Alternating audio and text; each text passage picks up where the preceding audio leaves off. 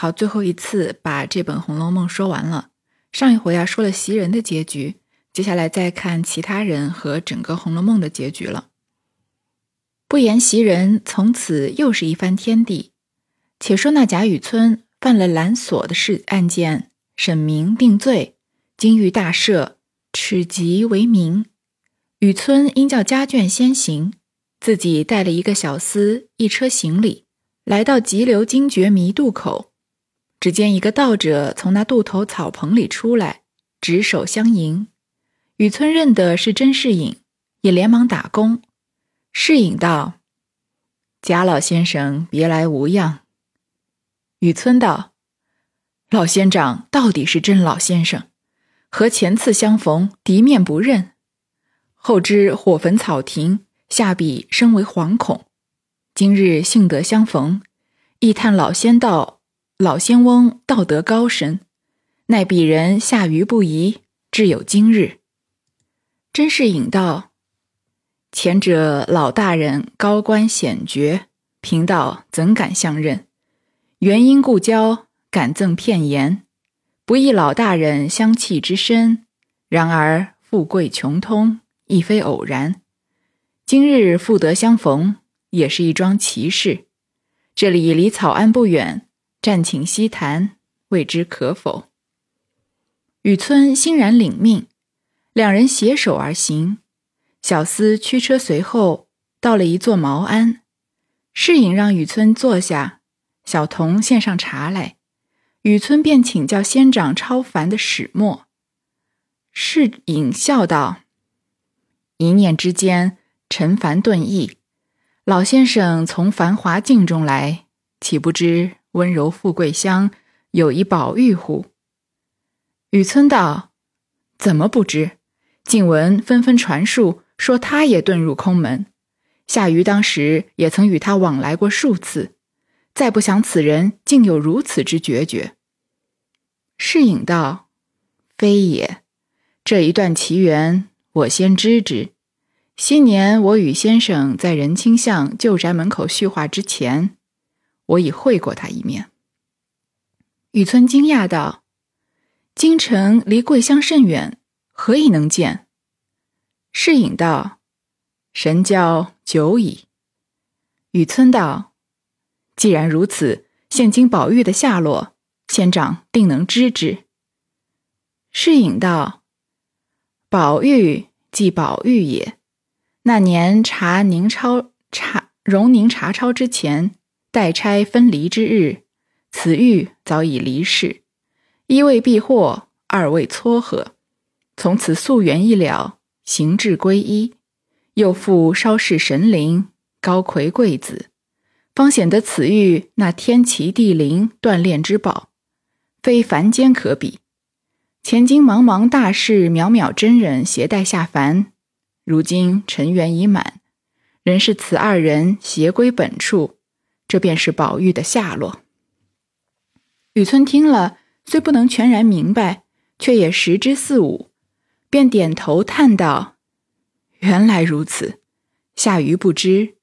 但那宝玉既有如此的来历，又何以情迷至此，复又惑物至此，还要请教？”侍隐笑道：“此事说来，老先生未必尽解。”太虚幻境，既是真如福地。一番月策，原始药中之道，粒粒生平，如何不悟？仙草归真，焉有通灵不复原之理呢？雨村听着却不明白了，知仙机也不便更问，因又说道：“宝玉之事既得闻命，但是必足闺秀如此之多，和元妃以下。”算来结局俱属平常呢。侍隐叹息道：“老先生莫怪拙言，贵族之女俱属从晴天孽海孽海而来，大凡古今女子，那淫字固不可犯，只只这情字也是沾染不得的。所以崔莺苏小，无非仙子陈心，宋玉相如，大是文人口孽。”凡是情丝缠绵的，那结果就不可问了。雨村听到这里，不觉拈须长叹，因又问道：“请教老仙翁，那荣宁两府尚可如前否？”世隐道：“福善祸淫，古今定理。现今荣宁两府，善者修缘，恶者毁祸。将来兰桂齐芳，家道复出，也是自然的道理。”雨村低了半日头，忽然笑道：“是了，是了。现在他府中有一个名兰的，倚重相榜，恰好应招兰子。世间老仙翁说兰桂齐芳，又道宝玉高魁子贵，莫非他有一父之子，可以飞黄腾达的吗？”世隐微微笑道：“此系后事，未便欲说。”雨村还要再问。世隐不答，便命人设盘，便命人设具盘田，邀雨村共食。好，把袭人的事情说完之后呢，这毕竟是最后一回，就要给《红楼梦》来一个总的总结了。所以他这回的回目“甄士隐详说太虚情，贾雨村归结红楼梦”啊，其实是从这里才开始。它上面这么半段呢，就是半章的篇幅，基本上就是为现实生活中的故事画一个句号。但是这个句号为什么画在袭人身上，我实在是很不解。上一回也说过了，关于在一百二十回的时候甄士隐又出现呢，大多数人觉得这是很合理的，因为《红楼梦》第一回就是在说甄士隐的事情，用一回的时间把他的一生就匆匆的走完了，然后我们只知道他跟着这一僧一道出家了，所以在结尾的时候再由甄士隐来把这个结局嗯写完是很合理的一件事情。但是，如果我们把这第一百二十回和第一回来做比较啊，就感觉是从天上掉到地下的一个比较。就是在第一回读甄甄士隐的事情的时候，虽然他是现实的事情，比如说他丢了他的女儿啊，家里遇了火灾啊，老丈人对他不好啊，但是我不知道各位跟我有没有一样的感想，就是读完之后啊，感觉这个事情好像是在梦里一样，有那么一些不真实的感觉。那后来他出家之后呢，就更觉得是顺顺理成章了。就觉得甄士隐好像是一个模模糊糊的影子，他经历的那一切啊，就是那么的不真实。但是在一百二十回的时候，他又回来，虽然已经是一个出家人的身份，就是感觉好像是离我们更远了，但是他的说话行事风格反而更接地气了，好像回到现实生活中来一样。我想这就是后四十回的续作者和曹雪芹在文学造诣上的呃差别，应该说差距了。就是曹雪芹的描写呢。他的形后面是藏有意的，虽然他描写的是现实，但我们觉得很梦幻。但是这个续作者呢，他应该也是一个文学功底很了得的人，这我们前面已经分析过了。至少我个人看来，而且他对《红楼梦》也是颇有一番钻研的人。但他是活在生活中的人，所以每当他要写这种很空、很有意境、超离了这个现实生活中的事情的时候呢，总让我们总让我们觉得好像没有脱离。这个世俗的束缚，比如说甄士隐这么一番回来，他上一回把甄士隐塑造的已经是那种好像仙神仙一般的人物，一把火也烧不死了，而且和贾雨村谈话的时候，每一句都好像是这个参透了人生一样，看淡了一切。但是他这里回来呢，居然都是在讨论一些现实生活中的事情，他以一个神的形象在讨论人间的事情，就让人觉得有点不搭。他可不可以说宝玉说贾府呢？当然可以。但是如果我们回想第一回，或者在这个一僧一道出现的其他的《红楼梦》里面的回目的时候，你就很少见他讨论具体的事，多半是一些比如说指点，说你把这孩子与了我吧，但他不会具体的说为什么你要与了我呢？你不把这个孩子给我啊，他会被劫走，然后他将会经历很悲惨的一生，你不会听到他说这种展开说说，对吧？但是这里甄士隐是展开说了，而且好像他。在这个续作者的眼里啊，可能神仙的作用就是预测未来，这跟我们很多人求神拜佛的心态是差不多的，就觉得，哎，我奉献给这个神佛一些东西，因为我有所求的东西，那他也会以此根据我奉献的这个呃金额的大小来给我相等的回报。但是真正的神佛并不是这样，而是像呃第一回还是第二回，这个甄士隐出家的时候，把这个搭链一搭，人就跟着走了，什么也不会带走，什么也不会要求的。所以在这里啊，甄士隐回来跟贾雨村这样的人对话，而且他的对话实际到什么程度呢？实际到他说这个将来啊，兰桂齐芳，家道复出也是自然的道理，居然开始预测这个宁荣两府的未来，说他们将来会恢复当年的兴盛。但是这些对于对于第二回的甄士隐就已经是不重要的事情了，就是因为就是一些身外之物，他已经是一个赤条条来去无牵挂的人。所以，如果像有贾雨村这样在最现实的世界行走的这样的一个最世俗的人，问他一个这样最世俗的问题，说贾家未来还能不能恢复？我想，不管甄士隐给什么样的答案，他是不可能给具体的答案的。所以这这一段，呃，虽然他让甄士隐再重新出场，安排的很巧妙，但是未必是有一未免是有些可惜了。因为这样巧妙的安排呢，他却说出了一些很 很不符合他人物的设置的话，所以可能也不太能说服大多数的读者。不过还好，这个 续作者悬崖勒马了，在贾雨村还要再问的时候呢。这个诗隐说啊，此系后事未便欲说，没有把它说完。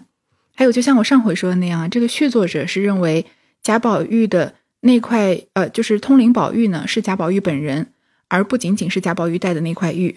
那神瑛侍者和通灵宝玉都是贾宝玉，这至少是很明确的看出续作者是这样认为的。在这里呢，也有佐证，因为他已经写的很明白了。因为诗隐说啊，宝玉即宝玉也。也就是说，贾宝玉啊，就是他的那块通灵宝玉，或者那块通灵宝玉就是贾宝玉。说宁荣查抄之前拆代分离之日，此玉早已离世，所以溯源一了，形制归一。贾宝玉的那块玉呢，在贾荣宁两府被查抄的时候，这个宝钗和黛玉离开的时候呢，这玉就已经不见了。就说玉不见的时候，其实宝玉的形也不见了，所以他现在人出走，只是。形质归一了，因为他们本来就是不属于这个世界的。这个玉啊，是天地天齐地灵锻炼之宝，是来凡间历劫的嘛，是经过这个渺茫茫大师和渺渺真人带下凡的。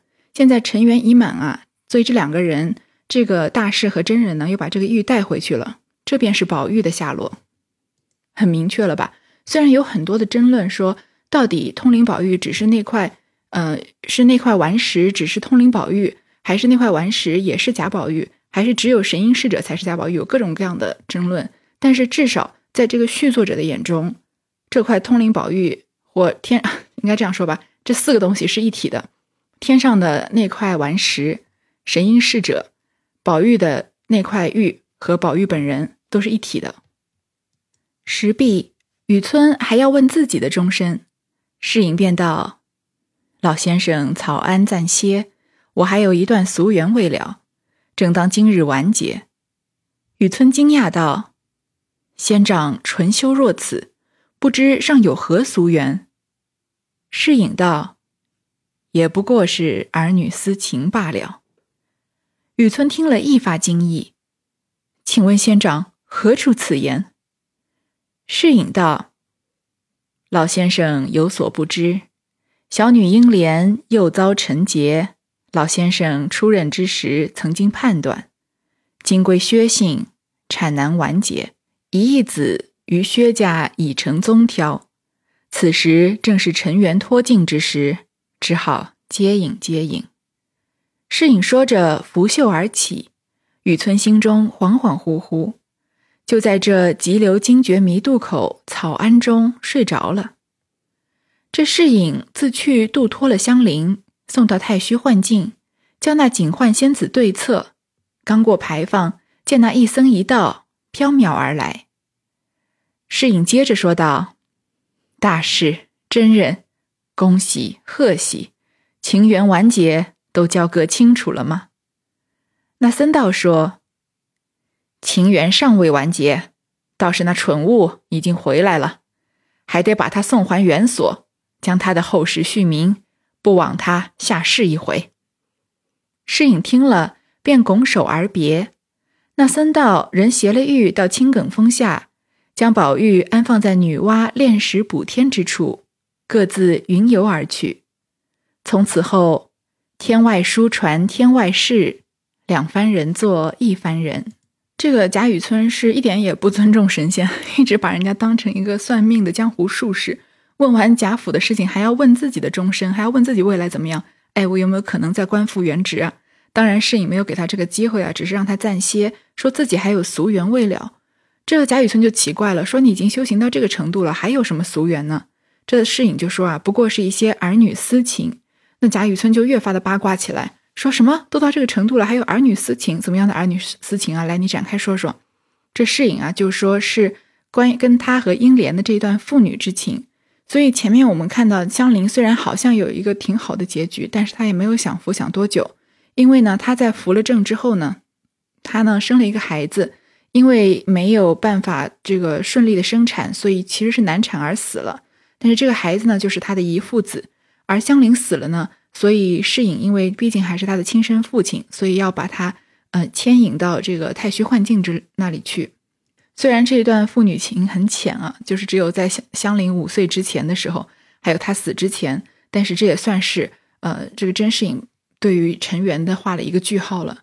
他在送香云回太虚幻境的时候呢，遇到了这个和尚和真人，这和尚和真人呢也在了结贾宝玉的事情，把他送还原所，就说啊不枉他下世一回，又还是回到了青埂峰下，把宝玉呢安排在他来的地方，就是女娲炼石补天的地方。还记得吗？那块顽石是女娲炼石补天的时候多出来的一块，所以她每天资源深世，于是才有了这个下凡历练的机会。那他现在历练完了一圈嘛，所以还要回到他原来的地方。那道士和真人呢，就继续去云游了。从此之后啊，天外书传天外事，两番人做一番人。这个天上的故事呢，和地上的故事呢，都合而为一了。那个天上下来凡间历劫的人呢，也回到了他该回到的地方。其实也是，呃，白茫茫大地一片真干净的一个变形吧。这一日，空空道人又从青埂峰前经过，见那补天未用之时人在那里，上面字迹依然如旧，又从头的细细看了一遍，见后面祭文后又立续了多少收缘结果的话头，便点头叹道：“我从前见师兄这段奇文。”原说可以文世传奇，所以曾经抄录，但未见返本还原。不知何时复有此一段佳话，方知师兄下凡一次，磨出光明，修成圆觉，也可谓无复遗憾了。只怕年深日久，字迹模糊，凡有喘错，不如我再抄录一番，寻个世上清闲无事的人。托他传遍，知道奇而不奇，俗而不俗，真而不真，假而不假。或者晨梦劳人，聊倩鸟呼归去，山林好客，更从石化飞来，亦未可知。想必便又抄了，人秀至那繁华昌盛的地方，便寻了一番，不是建功立业之人，既系虎口谋衣之辈。哪有闲情更去和石头饶舌？直遇到急流惊觉迷渡口，草庵中睡着一个人。因想他必是闲人，便要将这抄录的石头记给他看看。哪知那人再叫不醒，空空道人复又使劲拉他，才慢慢的开眼坐起，便接来草草一看，人就掷下道：“这事我已亲见尽知。”你这抄录的尚无喘错，我只指与你一人，托他传去，便可归结这一新鲜公案了。空空道人忙问何人，那人道：“你须待某年某月某日某时，到一个道红轩中，有个曹雪芹先生，只说贾雨村托他如此如此。”说毕，人就睡下了。那空空道人牢牢记着此言，又不知过了几世几劫，果然有个道红轩。只见曹雪芹先生正在那里翻阅历来的古史，空空道人便将贾雨村言了，方把这石头记事看。那雪芹先生笑道：“果然是贾雨村言了。”空空道人便问：“先生何以认得此人，便肯替他传述？”曹雪芹先生笑道：“你说空，原来你肚里果然空空。即是贾雨村言，但无鲁鱼害豚以及悖谬矛盾之处，乐得与二三同志酒余饭饱，与息灯窗之下，同消寂寞，又不必大人先生品题传世，似你这样寻根究底，便是刻舟求剑，浇筑古色了。那空空道人听了，仰天大笑，掷下抄本，飘然而去。一面走着，口中说道：“果然是敷衍荒唐，不但作者不知，抄者不知，并阅者也不知。不过游戏笔墨，豪情示性而已。”后人见了这本奇传，亦曾提过四句为作者缘起之言，更转意干头云：“说到心酸处，荒唐愈可悲，由来同一梦。”休笑世人痴，最后的结尾呢，其实就是写在这本书是怎么来的，怎么样从一个故事变成了到你手上你正在读的这本书呢？于是就说啊，这个石头不是回到了它原来的地方吗？这空空道人啊，又从青埂峰前面经过，看到石头依然在那里，上面的字迹呢还和之前一样，只不过后面啊又多了很多其他的话头。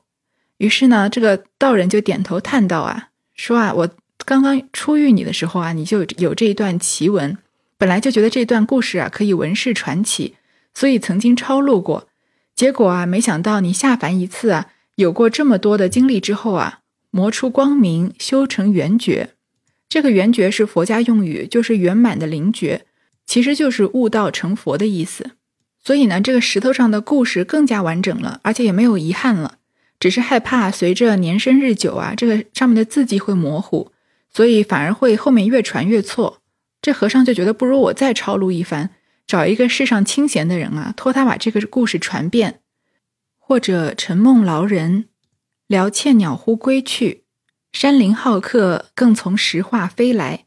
这两句话呢，呃，前面半句沉梦劳人，聊倩鸟忽归去，就是说尘世的梦幻使人烦恼，不如借助杜鹃的鸣声来。鸣这个打鸣的声音 不是打鸣了，这个叫声来唤醒迷梦，寻找归宿。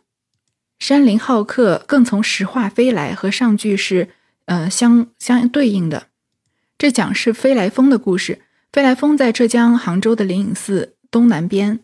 相传啊，高僧曾在这个山上叹道啊，说这是天竺国灵鹫山的一个小山峰，不知道哪一年飞过来的，所以叫飞来峰。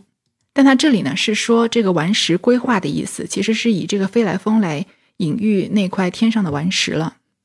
总的合起来说呢，就是这个和尚想把这个故事誊抄起来，然后找一个清闲的人传遍这个人世间。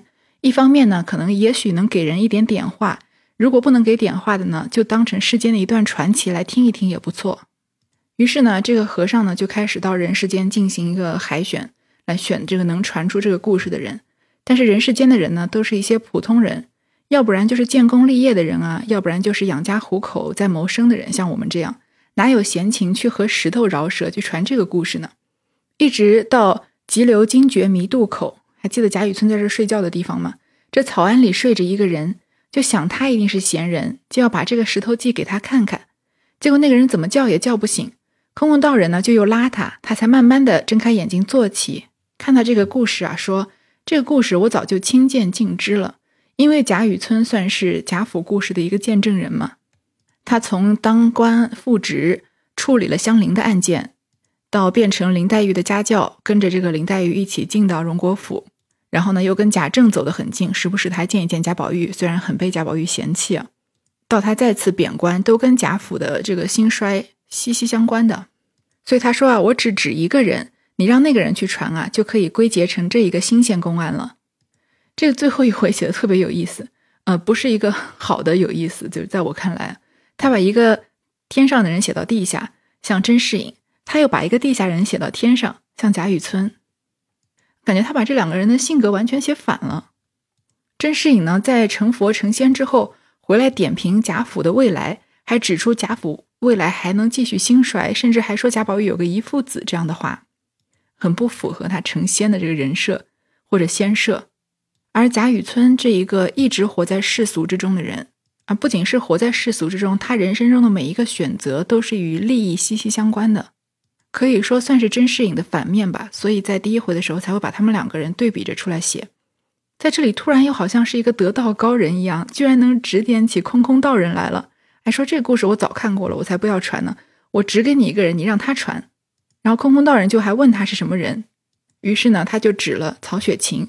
那这贾雨村是怎么 认识曹雪芹的呢？这故事里面也没有说说明，而且后面是说啊，不知过了几世几劫，就是过了好多年，一百多年以后，空空道人才真正的遇到了叫曹雪芹的这个人，让他传这个故事。所以贾雪贾雨村是怎么知道后面后世有个曹雪芹这样的人很适合来记录这个故事呢？他又是怎么有了未来预知未来的能力呢？敬请收看这个《走进科学》节目，可能也没有办法 揭露为什么，因为他就是个谜啊，所以写的很莫名其妙。但是既然他这么写了，我们就姑且这么读吧，都读到结尾了，也不要太较真了。那空空道人在几世几劫之后啊，真的找到了曹雪芹。曹雪芹就说啊，果然是贾雨村演了，他又好像也认识贾雨村一样，他果然很乐意传送这个石头记的故事。那空空道人就说：“你怎么愿意啊？”曹雪芹就笑道，还颇有几分嘲笑的意味，说：“说你空啊，原来你肚里果然空空。这既然是贾雨村言，但无鲁鱼害豚和背面有矛盾之处。什么叫鲁鱼害豚呢？就是其实是讲写错别字闹出的一个笑话。”古代的篆书啊，鲁这个鲁国的鲁和这个鱼虾的鱼，这个亥辛亥革命的亥和这个豚，也就是这个猪字啊，呃，这个代表猪的这个豚啊，字形很相近，很容易写错，所以后人呢就将文字行进而传写的讹物啊称为鲁鱼亥豚，说它也没有特别误人子弟的地方，而且呢也没有特别悖谬矛盾之处，所以我很乐意啊和两三同志酒余饭饱啊。在一个下雨的晚上啊，在灯窗之下消遣寂寞，这个续作者未免有点抬高自己了，说没有鲁鱼害豚以及悖谬矛盾之处。事实上，他的续写里面悖谬矛盾之处还挺多的，不胜枚举啊。而且呢，这个作品啊，又不必以大人先生品题传世，并不是为了要立一个什么样的功名作为一个传世之作的。所以你要这样寻根究底，我怎么知道贾雨村的呢？这就是刻舟求剑了。这个成语我们小学时候应该都学过吧？有一个人过江的时候，他剑掉在水里面，他就在船帮上刻了一个记号，说啊，到停到岸边的时候啊，他就可以从记号那里下水去找剑。当然没有找到，所以刻舟求求剑啊，就比喻固守城市不知变通。你说你还问我怎么知道贾雨村的，那你就太不知变通了。其实也是提醒我们读者啊，有一些地方不需要去深究它，就像我前面说的。贾雨村怎么知道后世有个曹雪芹？那曹雪芹又怎么知道前世有个贾雨村？那我们就变成像空空道人一样去追根究底、刻舟求剑的人了。空空道人听了之后呢，也觉得很同意，就仰天大笑啊，掷下抄本，飘然而去。最后啊，给这个《红楼梦》下了个评语，说真是敷衍荒唐，不但作者不知，抄者不知，并阅者也不知，不知道是谁写的，不知道是谁誊抄的。而且是谁传送的也不知道，不过就是游戏笔墨、陶情示性而已，也就是就是小孩子过家家的这样的作品吧，写着玩玩的。于是呢，后世的人啊，又写了四句为作者缘起之言更转一竿头，有一个算是成语吧，叫百尺竿头更进一步，所以更转一竿头啊，就是说比缘起之言更进一层的意思。他又写了这样四这个五言绝绝句。说到心酸处，荒唐欲可悲。由来同一梦，休笑世人痴。它对应的是前文的什么呢？满纸荒唐言，一把辛酸泪。都云作者痴，谁解其中味？就是说到心酸的地方啊，之前的那些荒唐越发让人觉得悲伤。本来啊，其实就是一场梦。所以呢，不管是读的人啊，写的人，传阅的人，都不要笑这个故事里的人和这个世界上的人痴了。那一百二十回就到这里结束了。其实这个结尾我还挺喜欢的。很多人读这个《红楼梦》的后四十回，认为他写的最好的地方是黛玉之死那里，但是我不太能苟同。我认为黛玉之死那里是一个很投机、投机取巧的写法，在那回也具体说过。但是这个结尾我倒觉得是结的挺完满的，他又回归到了《红楼梦》的亦真亦幻的这个主题上面。也许因为有了它这个结尾，所以在后四十回我们读的很多不合理的、莫名其妙的地方，又觉得好吧，那我就不深究了。由来同一梦，休笑世人痴了。那到这里呢，第一百二十回就正式结束了。那《红楼梦》的这张专辑也正式结束了。嗯，我还可能过一段时间会再更一集结束语，但是我不想把它放在最后一集的后半部分，因为不是每个人都愿意听我呃脱离了书在说话，所以想要听书的人呢，到这回就可以呃算是我们正式的告别了。那我在更新这本书开始呢是二零一八年，现在已经二零二三年了，过去了五年的时间，我我也从二十多岁更新到了三十多岁。那关于我对呃这这个这整本书的可能一些个人的看法，或者可能可能要总结一下关于十二钗它的呃判词。曲目和它最后的结局的对应，呃，我完了完成这张专辑之后的计划，还有可能对我自己表现的评价吧，我可能就放在结束语的那一回里面。但是还是快速的总结一下，我觉得我在读到最后几回的时候，有一种这种明确的感觉，就觉得我嗯跟这张《红楼梦》的专辑呢，其实和我读后四十回的心态是很像的，就是这个续作啊，很多人认为是狗尾续貂，觉得它离这个。不配当做这个《红楼梦》的结局啊！其实我一开始读《红楼梦》在喜马上说的时候，也觉得，啊，凭我的这个水平，可能讲不出来，讲不好。也确实有这样的点评啊，就说：“哎，你这个水平还还还出来说《红楼梦》啊。”但是还是说完了。所以就是我之前也常说过一句话，就英文中有一句叫 “done is better than perfect”，完成比完美更重要。所以我完成了。然后我在读这后四十回的时候，觉得他总体来说水平不咋地吧，但他还颇有可圈可点之处。这也是我对我自己，嗯，这五年来读《红楼梦》的这个专辑的评价，就是总的来说 确实不咋地，但是呢，也确实有可圈可点之处。而且结束了这么大的一个工程，就好像这个续作者续写《红楼梦》一样，它本来就是至少对于我们个人来说，感觉是一个不可能完成的任务，但是把它完成了，其实本身就已经很完美了。那如果通过听我的专辑呢，有影响到那么几个人，啊，我有时候也会收到读者的这个听众的留言或者私信啊，说以前我听我读《红楼梦》都觉得读不下来，太没意思了。后来听了你说，觉得就是很白话，所以也能开始把它捡起来继续读了。我觉得这一点点的影响也就够了吧。这个好和坏呢，自然是有听的人来评价，但是对于我来说，我觉得就是一种功德圆满了。好，那更多的话呢，我们就到结束语再说。如果你不听结束语的话呢，那我们在这里就正式的做一个告别。哦，我还有一张三言二拍的专辑，还有一张播客的专辑。如果你也想听《红楼梦》之外的事情，欢迎去订阅那两张专辑。那接下来的计划呢，我可能会在结束语的专辑会列呃细致的说。如果有缘呢，就下次再见。如果听到这里就是结束的话呢，那非常感谢你听到这里。不管你是从第一回开始一直听到这儿，还是只是偶尔的滑到正好听到这里呢。嗯，我觉得算是我们我们生命中有一段时间有一个短暂的重合吧。我一直都觉得这是一件很奇妙的事情。我反反复复的在说过这样的话。好，那就青山不改，绿水长流。大家江湖再见，拜拜。